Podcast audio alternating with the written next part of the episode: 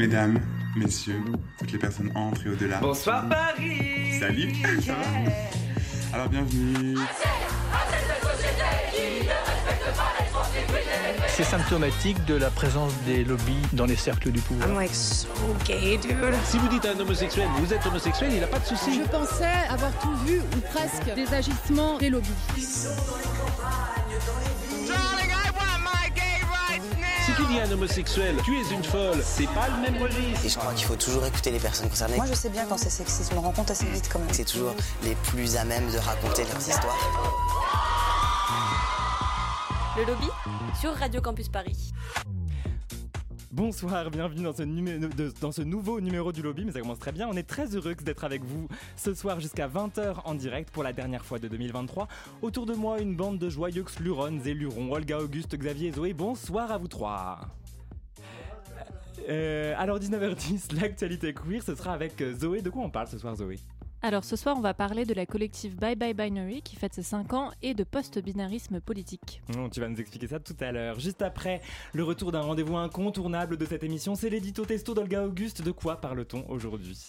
Eh bien, euh, histoire de changer, euh, on va parler de drague. Ah bah tiens, original À 19h30, les disques du lobby, qu'est-ce qu'on écoute Xavier ce soir? Et on, a- on écoutera pardon, euh, l'artiste parisien Crivers euh, pour son premier live radio, je crois. Et il faisait ses balances tout à l'heure, on écoute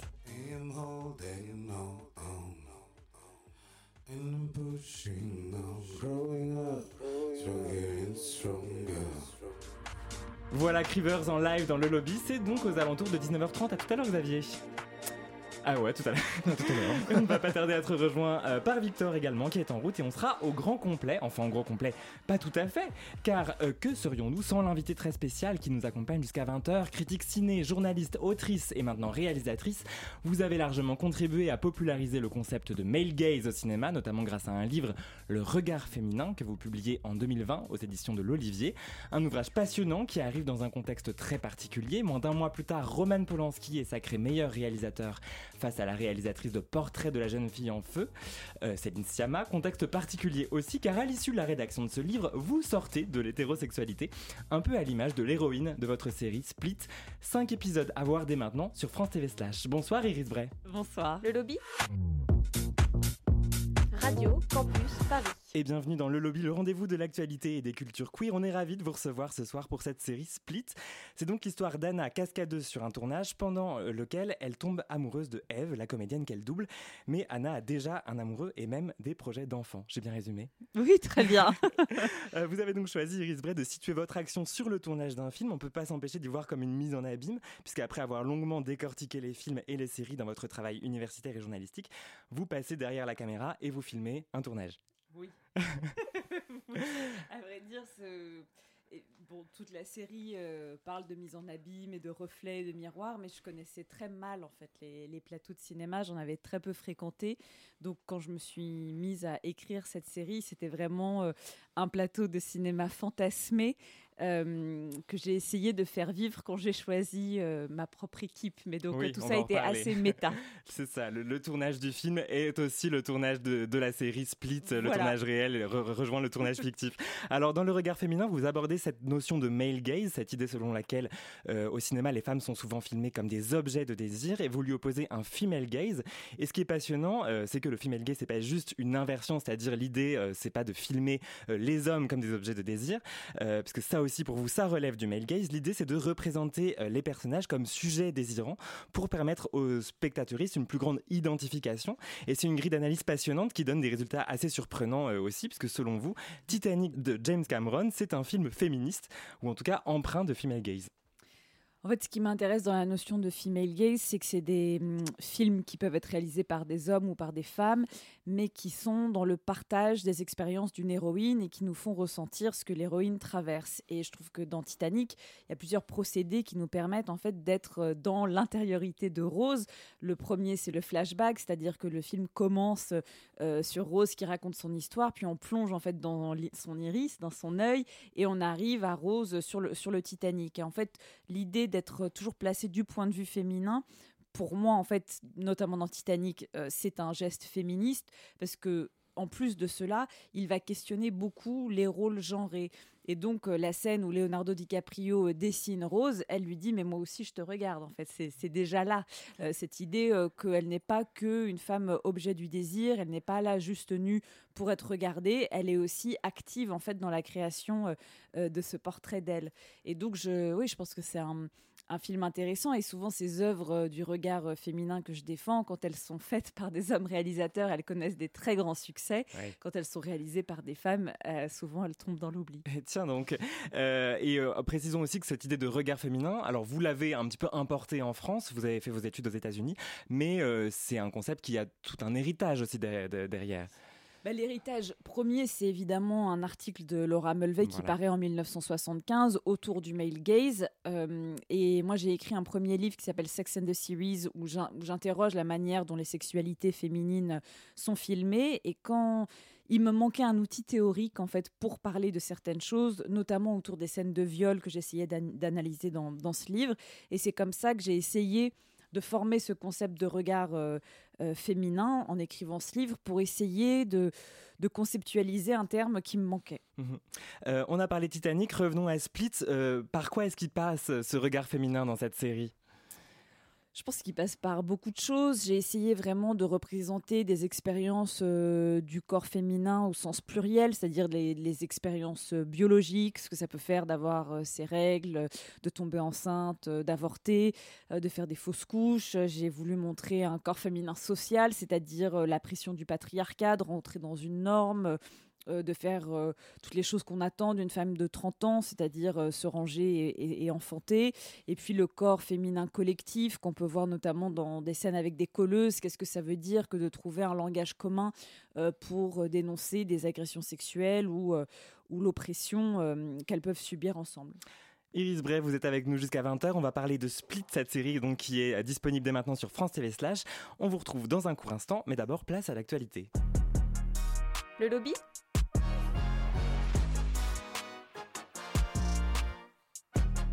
Radio Campus Paris. Et l'actualité, c'est avec toi, Zoé. Ce soir, ça va, Zoé? Oui, super, et toi? Ah bah ça va super, je suis très heureux d'être là. Alors Zoé, en octobre, le président de la République s'est attaqué au fléau de notre société, j'ai nommé l'écriture inclusive. Tout à fait, et je vais vous laisser écouter un extrait de la vidéo de Camille et Justine, deux youtubeuses féministes et humoristes qui ont beaucoup apprécié les propos de Macron. Chez tout être humain, écrit Amin Malouf, existe ce besoin d'une langue identitaire. Une identité avec, qui ajoute, qui multiplie. attends, mais c'est tous les arguments pour l'écriture inclusive, là. Bah on est d'accord Pour se sentir inclus, on multiplie, on, ajoute, on, ajoute, les manquants, les manquantes. C'est pour cela aussi qu'il faut permettre à cette langue de vivre, de continuer à inventer. Waouh Franchement, Macron, là, c'est... Ah, il a tout compris. Mais d'en garder aussi les fondements, les socles de sa grammaire. Les socles de sa grammaire Il va pleurer, le Qu'est-ce qu'il a? Et de ne pas céder aux airs du temps. Bah, attends, euh, quoi? Merci à Camille et Justine qui ont tout résumé finalement. Quant à moi, j'ai trois minutes pour vous parler non pas d'écriture inclusive, boring, mais d'écriture post-binaire. Comme le veut la tradition, toute personne queer s'est déjà questionnée ardemment sur son genre et sur sa sexualité, et surtout sur la manière dont on a envie de l'exprimer. Mais pourquoi, en fait, faudrait-il trouver des réponses à ces questions? De la même manière que certains problèmes ne sont pas à résoudre, certains choix ne sont pas à faire. Alors, bien sûr, définir nos identités par des mots précis tels que lesbienne, gay, bisexuel, trans a été nécessaire et l'est toujours actuellement dans notre monde matériellement binaire. Il ne faut pas les oublier sur un coin de table ou dans un placard. Parce que nommer les choses, c'est les rendre palpables, pouvoir en faire leurs histoires et surtout défendre les personnes que ces mots désignent. Mais parfois, souvent même, on n'a pas vraiment envie de choisir entre tel ou tel genre, et surtout pas envie de s'expliquer, d'argumenter, de prouver que si, mais en fait, c'est compliqué. Bref, le monde binaire ne nous offre pas énormément de possibilités, comme vous l'aurez sans doute remarqué.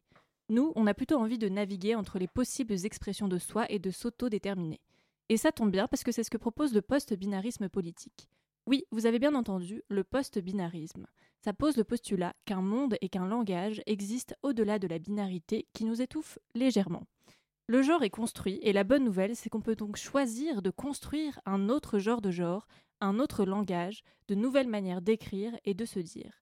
On peut faire acte de création, fabuler, fabriquer des récits qui creusent des interstices dans notre monde et agir sur le réel en toute efficience, comme l'écrit Camille Circlude, que nous avons reçu il y a quelques jours dans notre podcast hebdomadaire pour nous parler de son livre La typographie post-binaire au-delà de l'écriture inclusive, tout juste sorti aux éditions B42. Ce livre, c'est une sorte de manuel historique et pratique de l'usage de la typographie dans tout son post-binarisme. L'auteur insiste notamment sur les travaux de groupe qu'il a menés avec la collective belgeo-française Bye Bye Binary, qui depuis 5 ans cherche des moyens de rendre la typographie plus inclusive et créative. Alors, la typographie, ça vous paraît peut-être un peu niche comme sujet, pourtant le langage concerne tout le monde. Pour Camille Circlude, la typographie, c'est aussi un champ de bataille politique. C'est un outil, en fait, euh, politique euh, qui euh, véhicule des positionnements politiques. la langue, contrairement à ce qu'on veut nous faire croire, n'est pas neutre. elle est située. et donc, en fait, la typographie également, le dessin typographique en tant que tel aussi, peut ou a par le passé d'ailleurs euh, servi euh, des entreprises politiques. Donc euh, la typographie, c'est un outil, une technologie qui peut être émancipatrice en fait. Le langage est donc émancipateur et c'est pour cela qu'on vous encourage vivement à vous renseigner sur les travaux de Camille Circlude et de la collective Bye Bye Binary. Vous pouvez d'ores et déjà utiliser une dizaine de fontes qui, elles, ont conçu et mis en ligne en open source. Il suffit pour cela de les télécharger sur votre ordinateur et vous pourrez vous autodéterminer, vous auto-écrire de la manière qui vous convient. Vous pouvez également les retrouver sur leur site ou sur Instagram. Je vous laisse avec une citation de Camille Circlude qui vous donnera envie d'offrir ce livre en décembre à vos amix. Le post-binarisme politique ouvre la voie à une nouvelle épistémologie à inventer, en dehors de tout système binaire et comprend en lui la promesse d'un autre monde possible, d'une vie post-patriarcat, post-système, post-capitalisme, post-hétéronormativité, post-colonialisme, post-validisme. Fin de citation. Au les chers auditeurs. Merci beaucoup Zoé. Donc entretien salué par euh, Olga Auguste sur ma gauche évidemment. Euh, à réécouter en tout cas en longueur, en intégralité euh, sur toutes les applications de podcast. Le lobby c'est aussi maintenant un podcast hebdomadaire. Donc effectivement il y a deux semaines on était avec Camille Circule. La semaine dernière on était avec l'historien Antoine Idier. Avec lui on a parlé de, cette loi qui est passée au Sénat visant à reconnaître tout ce qui est les, les, les, les, condamnations pour homosexualité entre 45 et 82. Et puis la semaine prochaine Diego vous, vous proposera un entretien avec une poétesse gréco-libanaise pardon, qui s'appelle Sofia Karampali Farhat. Euh, alors voilà, avec Camille Circuit, on parlait de post-binarisme politique, un concept qui va évidemment plaire à notre prochain prochaine chronique heureuse. C'est bien sûr le moment de l'édito testo d'Olga Auguste. Ça va Olga Auguste?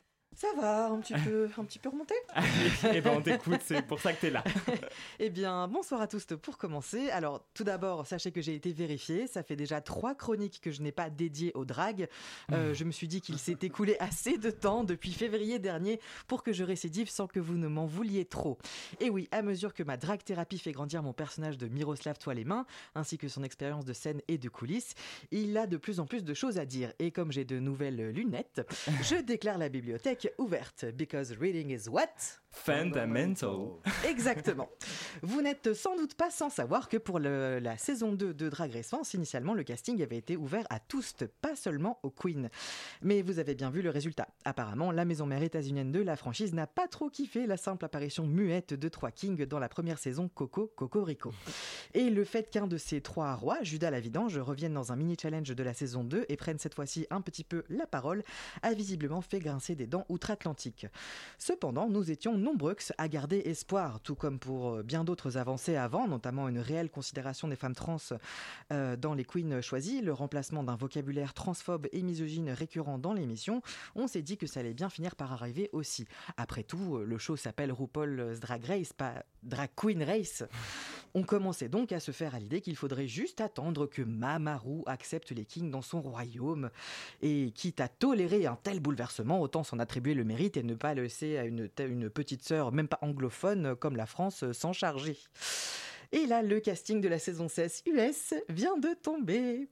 Déjà, les 14 queens sont habillées en vert, de quoi faire mal aux yeux à notre momie préférée, Michel Visage. Pourquoi donc une telle décision? Eh bien, si on regarde l'affiche d'un peu plus près, on peut voir un texte façon Matrix qui renforce l'annonce de la couleur Power to the Queens, join the revolution.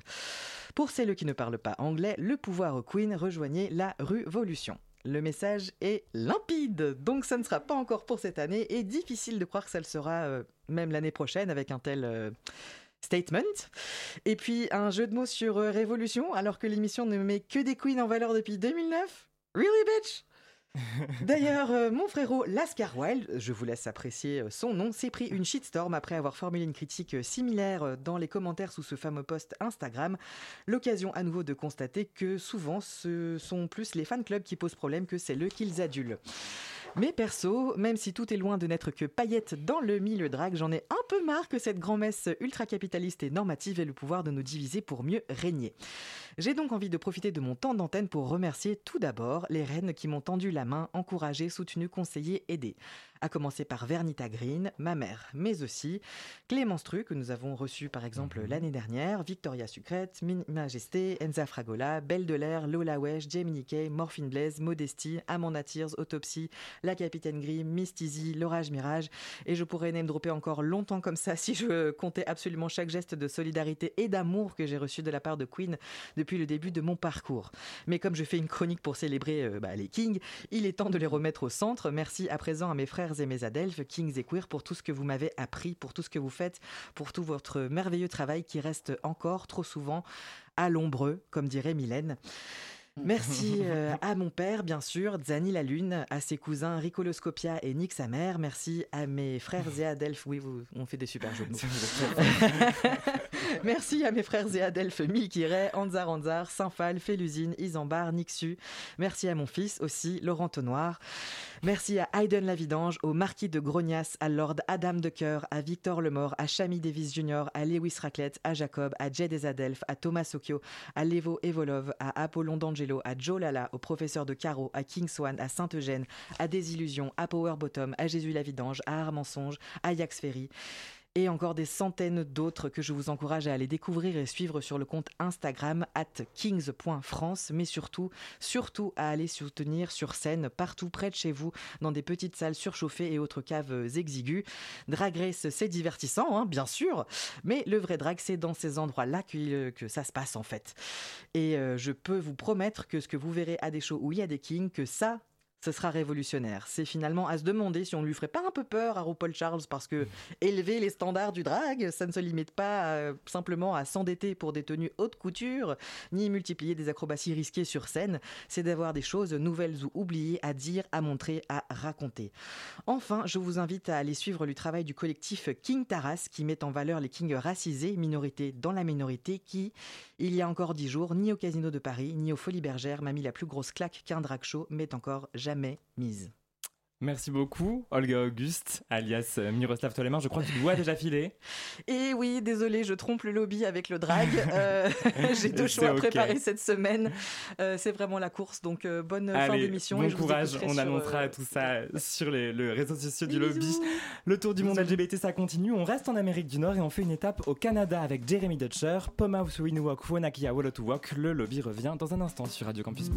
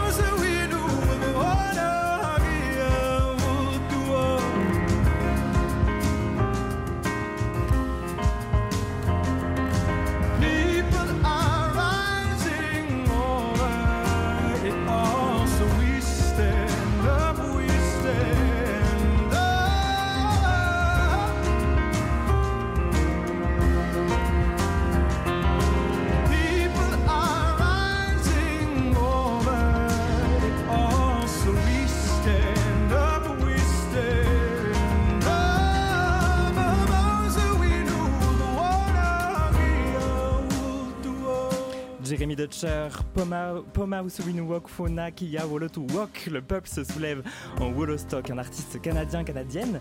Two Spirits, pour rappel, la bispiritualité renvoie donc aux personnes s'identifiant comme ayant un esprit masculin et un esprit féminin. C'est un terme hérité des populations autochtones canadiennes. Voilà, Victor est arrivé, on peut donc poursuivre sereinement cette émission à 19h21. Le lobby Radio Campus Paris.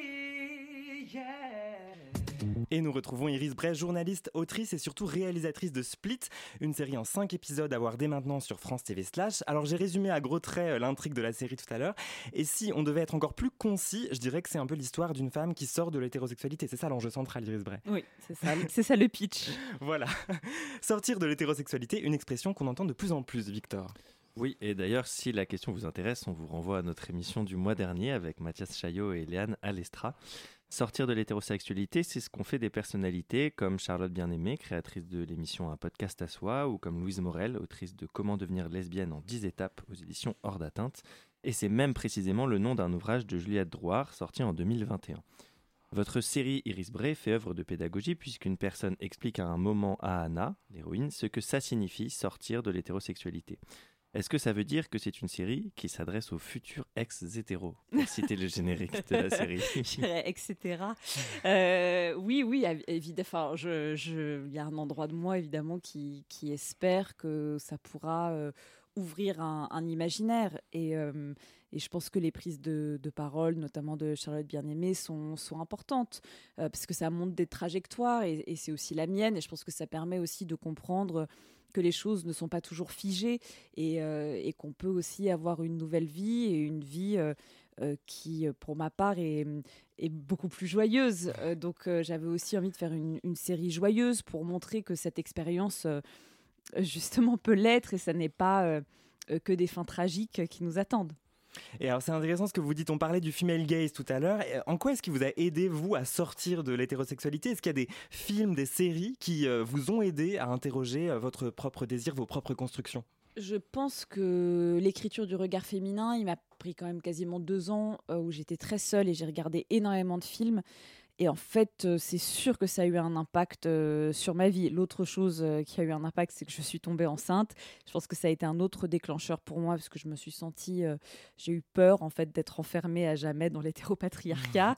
Et j'ai eu le besoin d'en sortir. Et puis, il y a aussi un livre qu'on a écrit avec Juliette Drouard qui s'appelle La culture de l'inceste. Et je pense que c'était un moment de, dans ma vie de, d'alignement en fait où j'ai un peu décidé de regarder en face euh, et mon passé et mon présent et de, et de choisir un, autre futur. Euh, les séries, revenons-y, les séries sont une arme très puissante en termes de, pédagogie, justement, on en parlait, et c'est pas nous qui le disons, Iris Bray, n'est-ce pas, Victor? Eh bien non, c'est vous, Iris Bray, c'est en tout cas une des thèses que vous développez dans Sex and the Series, un ouvrage paru en 2018 aux éditions de l'Olivier. Vous y racontez que les séries, en tout cas les séries américaines, puisque c'est ainsi que vous définissez votre périmètre d'études, euh, s'emparaient des questions de genre. Et en cela, elles étaient bien en avance sur bien d'aspects euh, sur le cinéma. Comment est-ce que vous expliquez qu'elles aient... Euh, je pense que c'est parce que la série aux États-Unis a permis à des voix féminines d'arriver à des postes de pouvoir. C'est-à-dire qu'on a eu l'essor de showrunneuses.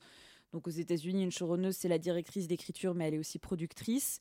Et le fait d'avoir ces séries comme Girls, comme Orange is the New Black, comme Grey's Anatomy, avec des femmes euh, qui dirigeaient l'écriture et qui dirigeaient comment les séries allaient être produites, je pense a permis de nouveaux récits. Et dans ces nouveaux récits, il y a beaucoup d'idées féministes qui ont pu véhiculer. Et là où pour moi c'est révolutionnaire, c'est que tout d'un coup on est sur des moyens de diffusion qui peuvent toucher des millions de personnes. Donc on est vers euh, un art qui est un art euh, populaire et qui peut du coup s'infiltrer dans l'intimité des personnes et avoir pour moi un réel impact. Et, c'est ce que je défends aussi, parce que le livre a eu plusieurs éditions, et là je l'ai même repris l'année dernière, c'est que pour moi, MeToo a vraiment été amorcé euh, par les séries, déjà dans son discours, mais on voit que beaucoup des figures de proue de MeToo venaient aussi de la série. Donc c'est des personnes qui sont politisées et qui ont utilisé les séries non seulement pour transmettre des messages féministes, mais aussi pour s'organiser, pour interroger comment cette industrie était sclérosée. Alors il y a des séries qui sont quand même assez euh, paradoxales et on pourrait donner beaucoup d'exemples. On peut penser notamment à Friends qui montre un mariage lesbien entre femmes qui ne s'embrassent jamais. Et puis Friends, vous, vous le citez dans Sex and the Series, notamment par rapport à cet extrait. Everybody knows the basic erogenous zones. You got one, two, three, four, Five, six, and seven. There are seven. Let me see that. Oh. Voilà, donc Monica explique à Chandler où se situeraient les sept zones érogènes du corps féminin. Elle lui fait même un schéma pour lui expliquer. Euh, là, on a eu que le son, mais même à l'image, le spectateur ou la spectatrice euh, ne verra jamais ce schéma et ces sept zones ne sont jamais nommées. C'est assez intéressant euh, de ce point de vue-là. En quelle mesure est-ce que vous prenez le contre-pied de, de ça dans Split, le contre-pied de ce truc de montrer que le plaisir féminin c'est très compliqué, qu'il faudrait surtout pas le nommer bah, c'est que je nomme, enfin je dis Bah le oui. mot clitoris, je, je montre, enfin j'essaye de, de montrer en tout cas euh, que l'orgasme est possible, euh, qu'il est atteignable, même si j'ai dû raccourcir hein, le- les orgasmes pour euh, essayer de passer en moins de 12 ans, donc euh, On les orgasmes ouais. étaient plus longs à la base. Mais c'est vrai que j'avais choisi cet extrait dans, dans Friends pour montrer en fait à quel point euh, euh, c'était difficile de pouvoir parler de, de plaisir et du corps des femmes parce que partout il est invisibilisé. Et donc, même si c'est évidemment de l'humour et que c'est une scène qui passe rapidement, ça veut dire quelque part qu'on n'a pas accès à cette connaissance et on est laissé derrière l'écran en fait se disant mais qu'est-ce que ça peut bien être? Et j'ai lu plein de forums où les personnes se posaient la question des sept zones et débattaient entre eux. Et je trouve qu'il y a un endroit, évidemment, où, où, où si on peut faire une série, et notamment sur Slash, j'ai envie de, de faire un peu de pédagogie. Ouais. Euh, votre série est donc ponctuée de, de scènes de sexe. Iris Bray, vous venez d'en parler. C'est un peu votre spécialité d'ailleurs, puisque vous avez regardé beaucoup de scènes de sexe dans le cadre de votre travail universitaire. Pourquoi est-ce que vous en avez mis autant?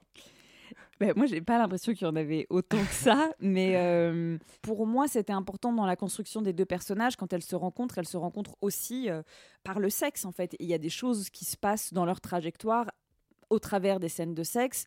Et je pense que quand on sort de l'hétérosexualité et qu'on a aussi des expériences amoureuses et sexuelles lesbiennes pour la première fois, je voulais aussi montrer le vertige que c'est. Et c'est une composante, en fait, de leur histoire à L2. Je dis pas que c'est la composante de toutes les histoires, de toutes les histoires lesbiennes et de toutes les sorties d'hétérosexualité. Mais en tout cas, dans Split, pour moi, euh, c'était important qu'il y ait cet aspect-là dans leur rencontre. Dans votre livre, vous citez une scène euh, qui, sur le papier, semble d'une extrême banalité, qui est un, un 69 entre euh, Elizabeth et Philip Jennings dans The Americans. Et vous notez, bon, déjà que c'est le premier euh, dans une série, et vous dites, elle n'a pas ici la fonction d'émoustiller le spectateur ou de montrer des corps dénudés pour faire monter l'audimat. Le 69 illustre leur nouvel équilibre, leur amour mutuel, le fait qu'ils sont à nouveau sur la même longueur d'onde, complices. The Americans, grâce à cette scène de sexe, démontre ce que peut être l'égalité au lit. Les sexualités féminines et masculines ne sont plus l'objet d'un rapport de force, mais elles offrent un moment d'échange. Mm. Ce que, donc, ce que vous dites, c'est que cette scène de sexe, elle dit quelque chose, rien que de par leur position, Ouais. sur les personnages, en dehors même Ouais. du fait qu'ils font du sexe.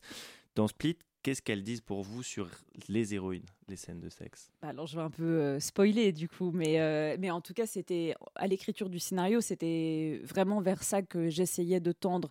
C'est-à-dire que euh, je voulais que les positions qui soient adoptées racontent quelque chose. Donc je sais pas à quel point j'ai envie de tout dévoiler pour les personnes qui n'ont Mm. pas vu la série, mais par exemple le personnage d'Eve est, est quelqu'un qui n'aime pas être pénétré. Et à la fin, elle va accepter d'être euh, pénétrée digitalement euh, euh, par Anna et ça va lui mm, susciter une très grande émotion. Pour moi, ça, ça, parle d'un parcours qui est d'ailleurs aussi le mien, qui, qui est tout d'un coup, quand on a connu des violences sexuelles et notamment dans l'enfance, il y a certaines pratiques quand ça a été des pratiques qu'on a subies euh, euh, dans des rapports de force ou de viol, euh, qui sont parfois très difficiles à refaire dans le consentement. Et j'avais envie, même si c'est rapide et peut-être que toutes les personnes ne le comprennent pas, qu'en fait ce soit un moment de bascule pour le personnage d'Eve qui tout d'un coup va se réapproprier son corps et une pratique au travers de l'amour et de la confiance qu'elle a réussi à nouer avec cette femme. Donc il y a des choses comme ça qui sont euh, un peu deep et il y a des choses qui sont euh, euh, plus joyeuses, qui est par exemple que Anna lui dit à un moment qu'elle a envie de la faire jouir et donc elle s'aventure pour la première fois pour faire un cunilingus et elle relève ses cheveux. Et ça c'est des choses je trouve qu'on montre jamais, comme enlever ses bagues, relever ses cheveux, qui sont des gestes qui pour moi font partie d'un langage érotique et qui annoncent quelque chose qui est, bah, c'est sa préparation en fait. C'est le moment où elle va plonger et elle y plonge peut-être la première. Et donc j'avais envie voilà, de, que, que ces scènes euh, racontent à travers des positions mais aussi des dialogues, parce qu'elle parle beaucoup aussi pendant les scènes de sexe. Il y a des choses qui sont dites, euh, des choses de leurs personnages et de comment euh, ils peuvent évoluer. Et pour tourner ces scènes de sexe, vous avez fait appel à une coordinatrice d'intimité, en l'occurrence Paloma Garcia Martins, donc qui vous a aidé à chorégraphier ces scènes, à faire en sorte aussi que les limites, le consentement de- des- des actrices soient respectés. Est-ce que vous pouvez nous, nous expliquer rapidement cette collaboration? Ouais, c'est. Pa- Paloma est venue euh, pour euh, faire toute la préparation. Donc la préparation des scènes de sexe, euh, c'est par exemple euh, m'expliquer notamment dans une scène de cunilingus où va se poser le nez de la comédienne à l'intérieur de la cuisse pour que ça nous semble réaliste, euh, mais tout en prenant soin qu'il n'y ait pas de contact. Euh, donc c'était à la fois très technique et en même temps, euh, c'était, ça nous a permis vraiment de trouver les personnages, comment les personnages ont envie d'être touchés, comment elles touchent, comment elles ont envie d'être embrassées, comment elles jouissent. Enfin, c'était extrêmement précis dans un travail, je dirais, et de chorégraphie, mais aussi de recherche de l'intimité des personnages. Et après, c'est quelqu'un qui est présente sur le plateau pour vérifier que tout ce qu'on s'est dit euh, est respecté et aussi bah, le consentement est révocable, donc euh, de donner la possibilité aux comédiennes euh, de redire si elles sont d'accord pour faire les scènes comme on les a préparées. Voilà, et là-dessus, on vous recommande d'ailleurs le documentaire Sexist Comedy, à voir également sur France TV Slash, qui est sorti en même temps, et qui raconte votre travail avec Paloma Garcia Martins. Une accusation récurrente à l'encontre des coordinatrices d'intimité, c'est un truc un petit peu de censure, de ça va ruiner le moment, voilà, etc. Alors que justement, on, on le voit, c'est assez ironique cette, cette accusation, puisque on le voit dans Split, ça n'a absolument rien euh, censuré, n'est-ce pas, Victor? Non, puisque l'épisode 4 qui montre une scène de squirt a été classé comme déconseillé au moins de 16 ans par le diffuseur de Split. Et non par la coordinatrice d'intimité. donc, Exactement. Conséquence, on ne peut le voir qu'entre 22h30 et 5h du matin. Donc c'est une règle de l'ARCOM ex-CSA. Elle s'applique aux films ou aux programmes comportant des scènes à caractère érotique ou des scènes intenses d'une rare violence qui peuvent gravement traumatiser le jeune public et nuire au bon épanouissement moral des moins de 16 ans. Fin de citation. Heureusement, Alma Jodorowsky, qui joue Anna, a quelques conseils pour s'occuper entre-temps. En attendant la nuit, vous pouvez faire tout un tas d'activités, vous couper les ongles, lire Thérèse et Isabelle, lire votre horoscope, muscler votre avant-bras, euh, vous faire tatouer un cœur, danser sur Sexy Sushi ou sortir de l'hétérosexualité. Voilà, on espère que d'ici 22h30, plein de gens seront sortis de l'hété- de l'hétérosexualité ce soir. Plus sérieusement, Iris Bray, comment est-ce que vous avez euh, vécu cette décision? Très mal. Très mal, ça a été d'une très grande violence pour moi parce que j'ai euh, toutes les scènes de sexe en fait étaient euh, d'abord classées en moins de 16 ans, donc j'ai dû changer le montage de toutes les scènes de sexe et notamment cette scène de squirt que j'ai euh, énormément coupée pour qu'il n'y ait aucun léchage de doigts, pour qu'on voit le moins de, va-et-vient possible, pour qu'on voit quasiment rien en fait, sauf un moment du liquide. Et en plus de le mettre dans une scène de comédie, donc euh, Oui, d'ailleurs, de- une de vos actrices, Jenny Bess, dit elle est drôle cette scène. elle est complètement, oui. Enfin, moi, parce qu'on m'avait dit, parce que je me suis quand même, j'ai eu des, des conversations en fait avec euh, les personnes qui s'occupent de la déontologie à France Télévisions pour demander si ça allait bloquer euh, dès l'écriture ou non. Et on m'a dit, mais si c'est, il faut voir l'épisode dans, dans, dans son entièreté, puis s'il y a de la comédie, ça pourrait passer, etc. Donc ça n'est pas passé, c'est resté en moins de 16. Et je n'ai pas pu remonter la scène en moins de 16 parce que j'aurais pu monter cette scène en moins de 16 si vraiment j'avais. Enfin, j'aurais aimé la monter différemment cette scène en fait, si j'avais su que de toute façon elle allait être euh, diffusée qu'entre 22h30 euh, Ouais, oui. et, et 5h Foutu du matin. pour foutu, euh, autant en montrer davantage, c'est ça que. Oui, ouais. parce que en plus, non pas qu'elle était plus érotique, mais en fait, elle était juste plus réaliste. C'est-à-dire qu'on voyait le personnage d'Eve, par exemple, se lécher les doigts, ce que j'ai dû enlever absolument partout. Or, on sait qu'on peut pas pénétrer un sexe s'il n'est pas lubrifié, et que là, elle s'embrasse très rapidement. Donc, pour moi, ça me paraissait inconcevable, en fait, qu'elle puisse la pénétrer Mm. euh, euh, sans ça. Euh, et de la même manière que j'avais des, des, des plans, en fait, sur son avant-bras qui, qui montraient, en fait, ce que ça faisait, comme, enfin, quel muscle était activé, Mm. ce qui est quelque chose qu'on voit jamais aussi. Toujours dans cette idée de pédagogie dont on parlait tout à l'heure. Oui, et puis de réalisme en ouais. fait, parce que je, je trouve que de ne pas pouvoir montrer certains fluides et de ne pas pouvoir montrer certains gestes, c'est aussi en fait soit cantonner la sexualité lesbienne à la pornographie, soit à l'invisibilisation totale. Mhm. Iris Bray, vous restez avec nous jusqu'à 20h. On continue à parler de Split, votre série lesbienne en 5 épisodes tout à l'heure. Et pour le moment, place au disque du lobby. Le lobby Et je crois qu'il faut toujours écouter. Radio Campus Paris. Et les disques du lobby, c'est avec XP. Salut XP. Salut que j'appelle Xavier depuis le début de cette émission. Ouais, mais tu m'appelles toujours euh, par euh, tous les noms C'est pas euh, très clair. possibles. Mais c'est la même personne, chers auditeurs. DJ, patron du label Queer, les disques du lobby, tu es notre dénicheur de talents musicaux. Et donc, comme tous les mois, ton, ton invité vient de s'installer avec nous en studio. On va l'entendre en live dans un instant. Mais d'abord, tu nous parles de son travail. Eh ben oui, Colin Victor et toute l'équipe, vous savez que j'aime vous surprendre et vous proposer émission après émission les nouveaux espoirs de la musique LGBT française, Oh tout genre confondu et tout azimut. Alors aujourd'hui, on va s'aventurer dans une nouvelle catégorie entre la dark pop et l'électro avec notre invité du jour, Crivers.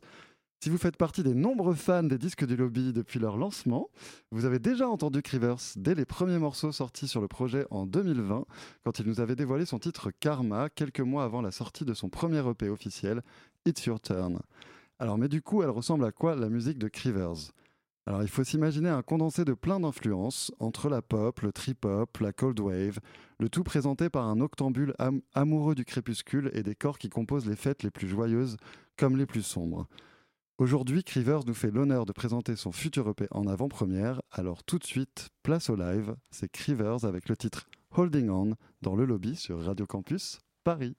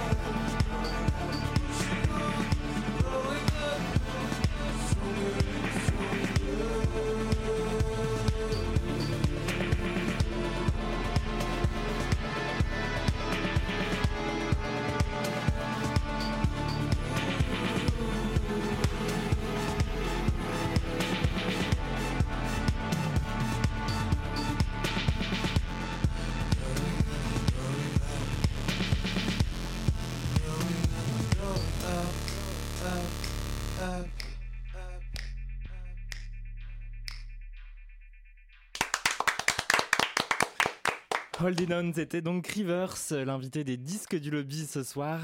C'est ton invité. Eh ben oui, c'est mon invité. Merci, euh, Crivers, euh, pour ce titre. Alors, euh, c'est un tout nouveau euh, morceau que tu nous as offert ce soir. Euh, est-ce que tu peux, euh, est-ce que tu peux nous raconter un petit peu euh, peut-être l'histoire de ce morceau? Qu'est-ce qu'il représente pour toi? Bonsoir d'abord, merci euh, de votre accueil. Alors ce morceau, bah, il a été écrit euh, pendant une période un petit peu compliquée pour tout le monde, j'imagine, euh, pendant donc euh, la période du confinement.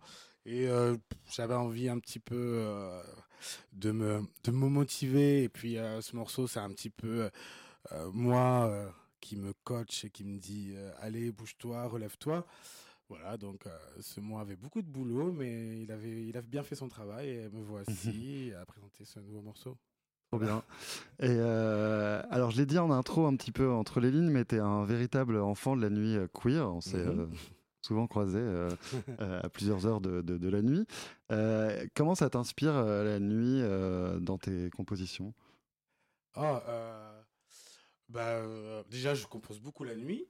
euh, et euh, bah, c'est vrai que mes morceaux euh, racontent un peu euh, toutes euh, mes, euh, mes aventures nocturnes. Et euh, euh, oui, ça, ça, ça influe euh, clairement sur mon, sur mon travail, sur mon son.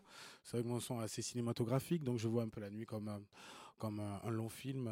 Voilà. Ouais, il y avait le morceau Freaks, dont je me Oui, souviens fait, sur le premier EP. ouais. Et on avait un peu justement l'impression que ça racontait euh, Tout, tout ça, ouais. tes amis. Tout- tous ces freaks que je connais. Ouais. C'est parti. Et alors, en parlant de Freaks, euh, un petit peu, bon, le, le parallèle est un peu. euh, Bon, bref, on, on y va. Euh, T'as joué dans 120 battements par minute. Oui, oui, Film qu'on ne présente plus. Euh, T'as dit que tu avais eu un déclic à ce moment-là. Tout à fait. Euh, ouais. Qu'est-ce qui s'est passé?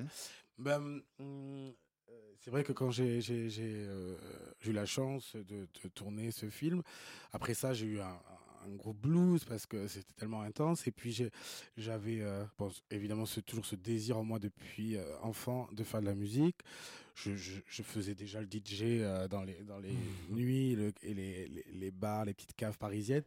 Et j'ai toujours su que je voulais composer la musique, la chanter et la, la, la présenter. Et je me suis dit, comme bah, je sais pas comment peut dire ça, mais c'était quelque chose de presque assez ésotérique. Il fallait que je rende quelque chose, il fallait qu'il y ait un, équilibre. Et donc, je me suis dit, faut que je, voilà, il faut que je transforme l'essai et il faut que je, voilà, je, je, je, j'offre quelque chose après la chance que j'avais de, de participer à cette euh, belle aventure qui était ce film. J'avais envie de, de voilà, de, de rendre euh, la chose et ça s'est pas fait dans le cinéma, euh, bien que. Euh, voilà, je, je serais On sait heureux jamais de- encore, voilà, on sait jamais. pas fini. Je suis là. non mais voilà et donc euh, voilà et donc je, je remercie beaucoup Robin Campillo euh, de m'avoir choisi parce que ça m'a euh, voilà euh, Ça t'a motivé. motivé voilà. Euh, alors très rapidement sur la fin parce qu'il nous reste beaucoup de choses à dire sur la fin de l'émission mais euh, alors je crois que t'as pas encore beaucoup de dates de prévues mais alors justement est-ce que est-ce que ce nouvel EP il est en train de se construire? Alors il se construit euh, voilà depuis un moment maintenant. Euh, je, je je rentre bientôt en, en résidence pour travailler un petit peu. euh, J'ai envie de vraiment de, de, faire un peu de ce nouveau de ce nou- nouveau EP un, un spectacle aussi en scène, quelque chose d'un peu euh, vivant avec de l'image tout ça. Donc euh, c'est le travail dans lequel je suis en ce moment. Et puis euh, voilà, je, je cherche aussi une autre structure pour sortir l'EP. Donc voilà, des labels, hein, voilà. Ok. Petit appel. Bah, rendez-vous en 2024 alors avec Oui, oui, très très vite. Avec joie. Merci beaucoup, Crivers. On attend donc cette EP de Freaks très bientôt. Allez, merci beaucoup à toi, Xavier. 19h45. Why can't I say the word? I mean, why can't I just say le lobby? Susan, I'm gay. Radio Campus Paris. Et nous retrouvons Iris Bray, réalisatrice de Split, une série en 5 épisodes, tous plus lesbiens les uns que les autres, à voir dès maintenant sur France TV slash. Split, donc divisé, fractionné en français, c'est un titre qui renvoie à beaucoup de choses dans votre série, notamment au, au split screen, un procédé cin- cinématographique auquel vous avez souvent recours euh, dans la série. Expliquez-nous un peu ce que c'est et surtout euh, à quoi ça sert euh, dans la série, pourquoi l'avoir utilisé? Euh, donc le split screen, normalement, c'est utilisé pour raconter deux actions simultanées. D'ailleurs, ça a été euh, inventé euh, par une femme, un film qui s'appelle Suspense.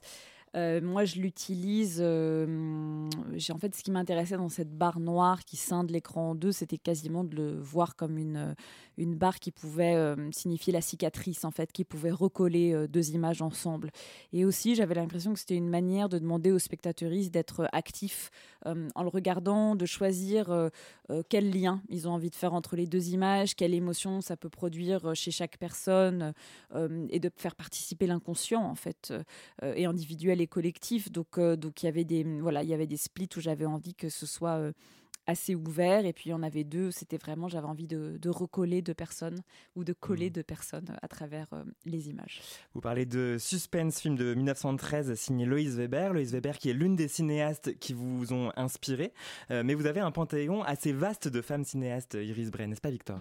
Oui, on peut citer par exemple euh, Chantal Ackerman, dont vous citez régulièrement le travail, et son Je tue, il, elle, qui est un exemple de représentation d'amour lesbienne. Euh, mais on a euh, également l'exemple de Delphine Seyrig, dont on va entendre un petit extrait. Je pense que le cinéma euh, n'est pas une industrie qui suit l'évolution que je trouve très passionnante des femmes de mon époque et de mon âge. Et le, le cinéma ne peut être qu'un reflet. Donc il ne peut pas faire beaucoup avancer les choses en lui-même. C'est aux choses d'avancer et ensuite le cinéma avancera, je crois. Donc je sais très bien que les femmes que je suis appelée à représenter sont toujours très en retard sur moi d'une certaine manière et très en retard sur les femmes de mon âge et de mon époque. Mais euh, comment faire autrement? Mm. Euh, Moi je ne demanderais pas mieux, mais je crois que c'est un rêve. Donc c'était la voix de Delphine Seyrig dans Le Bon Plaisir sur France Culture. C'est une archivina de 1985. Alors on ne l'a pas choisi par hasard cette archive, on l'entend dans votre série quand Eve Calac, les- votre héroïne, est invitée dans une émission de radio pour parler de son travail. Cette archive, elle est éclairante parce que je trouve qu'on peut la comprendre de deux façons. Est-ce que Eve et Anna sont par essence en retard sur leur époque dans leur représentation ou bien est-ce une représentation tardive dans le sens où de nombreuses femmes en auraient eu besoin il y a bien longtemps? Bah, c'est un peu les deux en fait. Je trouve que c'est justement cette, euh, cette tension qui m'intéresse euh, dans cette citation. Déjà, nous, on est dans un objet sériel, on n'est pas au cinéma, donc je pense que c'est différent. Euh, j'ai eu très peu d'argent pour faire cette série, on a eu très peu de jours, et je pense que c'est pour ça aussi que j'ai réussi à raconter une histoire d'amour lesbienne dans cette case-là. C'est-à-dire que je pense que au cinéma aujourd'hui, c'est encore très difficile de porter des amours les- lesbiens et de trouver l'argent pour le faire et de trouver des diffuseurs. Donc je pense que c'est à la fois pour euh, dénoncer euh, un milieu et c'est vrai que en fait entre le temps de l'écriture et le temps qu'une série sorte, il y a quasiment trois ou quatre ans. Donc déjà euh, il y a toujours, on a toujours l'impression d'être en retard par rapport au moment où on l'a écrit. Il y a beaucoup de choses qui se passent même dans notre propre vie. Je trouve donc euh, il y a ça. Et puis il y a aussi une nuance qui est que je pense euh, que par exemple tout le travail qu'on a fait avec la coordinatrice d'intimité, ça, ça va vraiment faire évoluer une société parce que ça va faire évoluer en fait les représentations.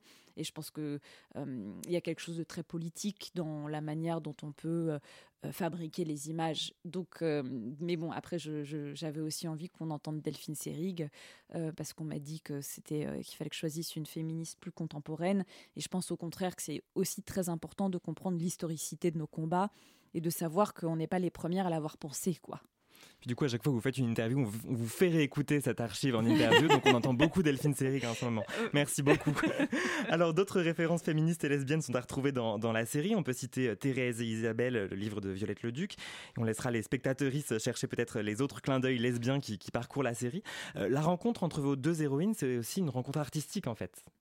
Oui, et c'est aussi une rencontre autour du soin. Je voulais en fait que le personnage euh, d'Anna voit le personnage d'Ève en difficulté et que ce soit la seule sur le plateau à pas détourner le regard et qu'elle dise euh, qu'elle qu'elle arrête la scène en fait, ce Mm. qui est, est une utopie parce que c'est très difficile euh, dans un plateau qui est- où il y a tellement de hiérarchie de dire quel- de dire au réalisateur ou à la réalisatrice maintenant ça suffit stop. Mais je pense vraiment qu'il faut qu'il y ait l'espace euh, de pouvoir le faire. Mm. Euh, tout ça contribue à la douceur. Vous parliez de cette esthétique du soin, et bien nous y voilà, qui émane de votre série. Il n'y a pas de conflit vraiment entre vos, vos personnages. Et on en parle avec toi, Victor. Tu nous proposes un petit détour par la pensée de l'autrice Ursula Le Guin. Tout à fait. Autrice féministe, on lui doit de nombreux ouvrages de science-fiction, dont le plus connu est sans doute La main gauche de la nuit, paru en 1969. En 83, elle publie Conflict, un ouvrage théorique sur la place du conflit dans la fiction, et voici ce qu'elle disait à la revue VQR en 2018. Prêcher que l'histoire est conflit, toujours demander où est le conflit dans votre histoire, c'est quelque chose qu'il faut penser. Si vous dites que l'histoire se construit sur le conflit, que l'intrigue naît du conflit, vous limitez sévèrement votre vision du monde. Et d'une certaine manière, vous faites une déclaration politique, que la vie est conflit, et donc que dans les histoires, le conflit est tout ce qui compte vraiment. C'est tout simplement inexact. Voir la vie comme une bataille est une vision étroite, sociale darwinienne et très masculine. Iris Bray, vous êtes d'accord avec ce postulat d'Ursula K. Le Guin Et est-ce que vous faire une série féministe, c'est aussi changer la place que le conflit occupe d'ordinaire dans nos fictions et nos imaginaires Oui, absolument. Je suis totalement d'accord et ça a été avec ma co-scénariste Clémence Madeleine Perdria euh, vraiment un cheval de bataille. C'est-à-dire que on a dû se battre pour, euh, pour convaincre qu'on n'avait pas besoin d'avoir un antagoniste ou euh, donc un, un méchant ou une méchante ou des, ou des conflits extérieurs pour faire avancer l'intrigue. Euh, c'est quelque chose euh, qu'on m'a beaucoup reproché à l'écriture et, j'ai tenu euh, parce que évidemment que Split à un endroit est une utopie, mais j'avais envie de, montrer que on peut tenir 5 fois 20 minutes sans qu'il y ait de grandes méchantes ou de grands méchants et en évacuant en fait la question du conflit externe et de travailler les conflits internes, c'est-à-dire que les personnages eux-mêmes ressentent du conflit et évoluent et s'interrogent et, et bougent, mais c'est à l'intérieur d'eux-mêmes, quoi. Je- Voilà, ce qui est évidemment plus difficile parfois à écrire et à mettre en scène, mais je pense effectivement que c'est comme ça qu'on qu'on écrit des, des, nouveaux, des nouveaux récits et, et qu'on peut vraiment euh, penser autrement. Et d'ailleurs, vous nous prenez par surprise dans la série parce que euh, cette séquence où elle interrompt le tournage, on pense que la réalisatrice va devenir potentiellement euh, l'antagoniste et finalement Ouais. Les choses d'une manière ou d'une autre se, résolvent et, elle devient pas le personnage euh, antagoniste qu'on pourrait imaginer au moment où elle est et ça c'est intéressant parce qu'on ça va pas dans la direction qu'on pense que ça va prendre. Oui, mais c'était pour moi c'était hyper important. À chaque fois que quelqu'un allait devenir une grosse conne, j'arrête juste avant et en fait euh, je lui donne. euh, Mais par contre, les personnages expriment des limites, c'est-à-dire que ils sont bienveillants les uns envers les autres, mais ça veut pas dire qu'ils vont tous devenir amis. Mais j'avais envie qu'il y ait une bienveillance en fait, et notamment ce personnage de la réalisatrice. Euh, c'était pas forcément quelqu'un qui était très agréable sur le tournage, c'est quelqu'un que je voulais euh, qui soit stressé, qui regarde pas vraiment. Et puis au fur des, enfin, au fil des épisodes, on voit que tout d'un coup elle se détend, elle commence à regarder, elle commence à observer vraiment ses comédiennes. Il y a autre chose qui se passe euh, pour qu'à la fin elle les accompagne réellement. On approche tout doucement de la fin de cette émission et Iris Bray, l'heure est donc au bilan. Et justement, vous dites dans, les colonnes de Numérama, ouvrez les guillemets, j'ai passé ma vie à critiquer les œuvres des autres et à leur reprocher certaines choses et maintenant je crois que je comprends peut-être mieux pourquoi. Ah bon? Oui, c'est très difficile. C'est difficile de tenir un cap euh, face à des personnes qui vous font douter euh, tout le temps. C'est difficile de fabriquer avec euh, peu d'argent. Et c'est vrai que d'avoir été confronté vraiment à, ce que c'est que la fabrication, ça change mon regard de critique. C'est évident, mais je trouve que c'est euh, d'autant plus intéressant. Et, de la même manière que j'ai dit au début de l'émission, voilà, qu'une sexualité, c'est émouvant toute une vie. euh, euh, je pense que nos métiers le sont aussi et qu'au fur et à mesure de nos propres expériences, on porte des regards différents sur les œuvres. Un mot euh, pour finir, euh, Iris Bray, sur la musique de Split, signée Maud Jeffrey et Rebecca Warrior. Rebecca Warrior qu'on avait reçue ici il y a quelques années à l'occasion de euh, la sortie de Monument Ordinaire, le dernier album de Mansfield Tia. Euh, Rebecca Warrior et Maud Jeffrey ont remporté le prix de la musique originale lors de la dernière édition de Sérimania en avril ou en mai. Comment s'est passé le travail avec ces icônes lesbiennes de la musique? Avec ces icônes de la musique lesbienne, je ne sais pas. je vais pas répondre à cette question. Non, mais euh, le travail, c'est, euh, bah, euh, en fait, Rebecca Warrior est, une des meilleures amies de ma petite amie qui était aussi ma première, la première assistante sur Split. Et donc, je lui ai demandé si elle avait envie de, faire la musique. Elle n'avait pas le temps. J'ai insisté. Elle m'a dit euh, si tu veux que ça puisse se faire, va écrire les paroles de la chanson. et j'en ai écrit et c'était vraiment hyper humiliant. Et du coup, elle a eu pitié de moi. Elle a écrit une chanson euh, géniale. Ça s'est passé comme ça. Et on a bien rigolé. On a bu des bières. Et, euh, et puis, Maude, ça faisait longtemps que j'écoutais sa musique. et J'aimais bien l'idée. Elles avaient fait un titre qui s'appelle I Fall at Five l'année précédente ensemble. Et puis. Qu'on entend dans la série d'ailleurs. qu'on entend dans la série. Et puis il y avait aussi une chanson de Maude qui, est, euh, qui était euh, sortie en fait sur le label Warrior Records. Et en fait, j'avais envie aussi qu'il y ait une identité musicale qui fasse sens avec des femmes qui avaient déjà travaillé ensemble et qui allaient comprendre euh, ce que j'essayais de, de mettre en scène. Euh, voilà. Et toute la bande originale de Split est à retrouver sur les plateformes de streaming. On s'en écoute un extrait tout de suite. Rebecca Warrior sur Radio Campus Paris. Prends ma main, prends-moi bien, mes Saisis tous les doigts, les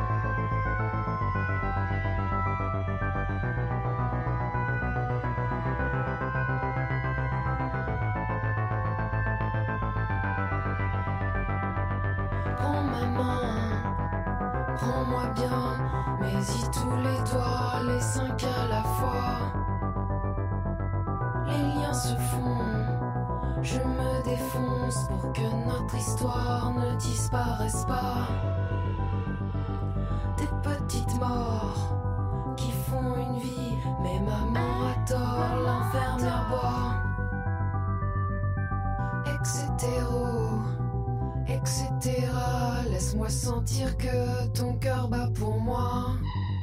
C'était Split, le générique de la série d'Iris Bray, 5 épisodes de 20 minutes, chaudement recommandé par l'équipe du lobby, à voir tout de suite sur France TV Slash. Merci beaucoup Iris Bray d'être passé par notre studio. On a juste le temps pour un mini agenda, c'est-à-dire le moment où on vous donne quelques recommandations pour vous occuper d'ici notre prochaine émission en janvier. Et on commence avec vous Iris Bray. Euh, ma recommandation, c'est une série. Euh, qui, je devrais pas faire ça parce que je devrais dire aux gens de regarder la mienne. Je trouve qu'il y a une série brillante qui sort en ce moment qui s'appelle Murder at the End of the World, qui est une série de Britt Marling euh, que j'aime beaucoup. Euh, et même si c'est pas très lesbien, c'est incarné euh, par une comédienne lesbienne. A Murder at the End of the World, c'est donc à voir sur Disney Plus Rivers.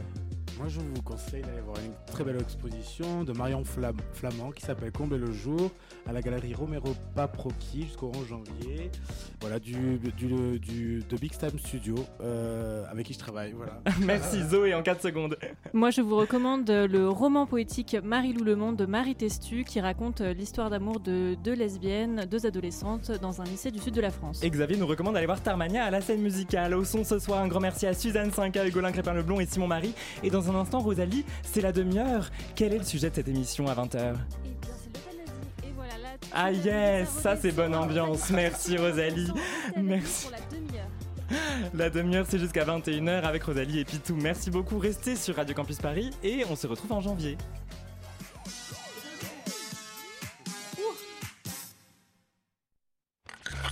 Radio Campus Paris. Il est 20h. Mercredi Mercredi. Tu connais l'émission Mercredi? Quoi? Tu connais pas? Mais enfin, euh, Mercredi, c'est ton émission 30 minutes d'amusement. Elle va t'apprendre plein de super histoires vraies ou inventées.